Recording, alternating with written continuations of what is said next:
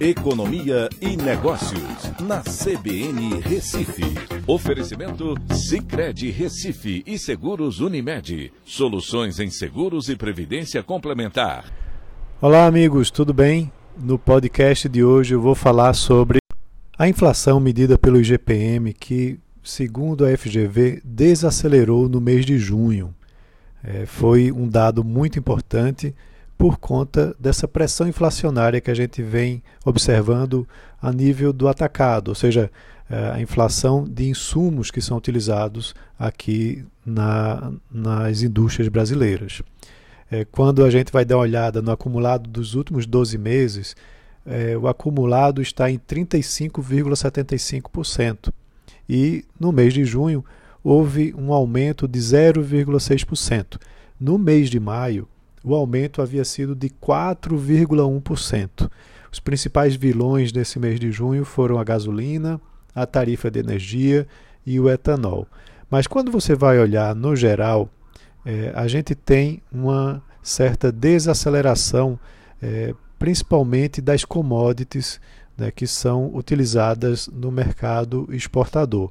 É, como você teve o câmbio mudando, né, com o real se valorizando, vale lembrar que caiu onde estava mais ou menos a 5,60 para agora 4,90 no final agora do mês de junho.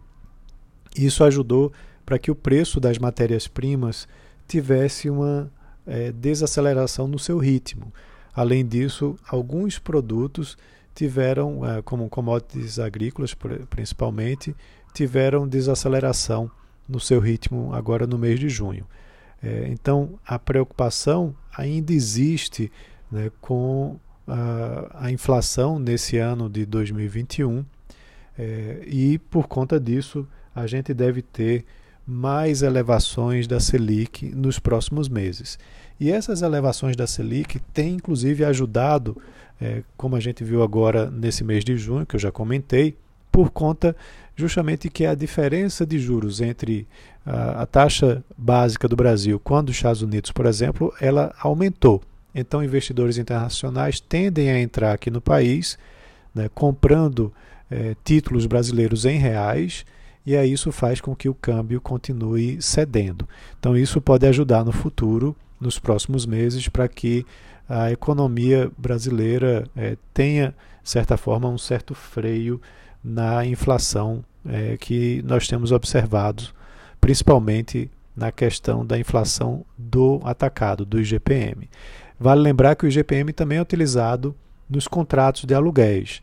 Né? E nessa hora, com um IGPM acumulado de 35%, com a economia que está ainda tentando se recuperar do tombo que sofreu no ano passado, é preciso muita negociação aí entre inquilinos e proprietários né, para que alguma, uh, algum reajuste uh, seja mais uh, seja mais interessante para ambas as partes, né, onde a relação entre inquilino e proprietário ela não seja prejudicada por conta de um momento de inflação temporário tão elevado.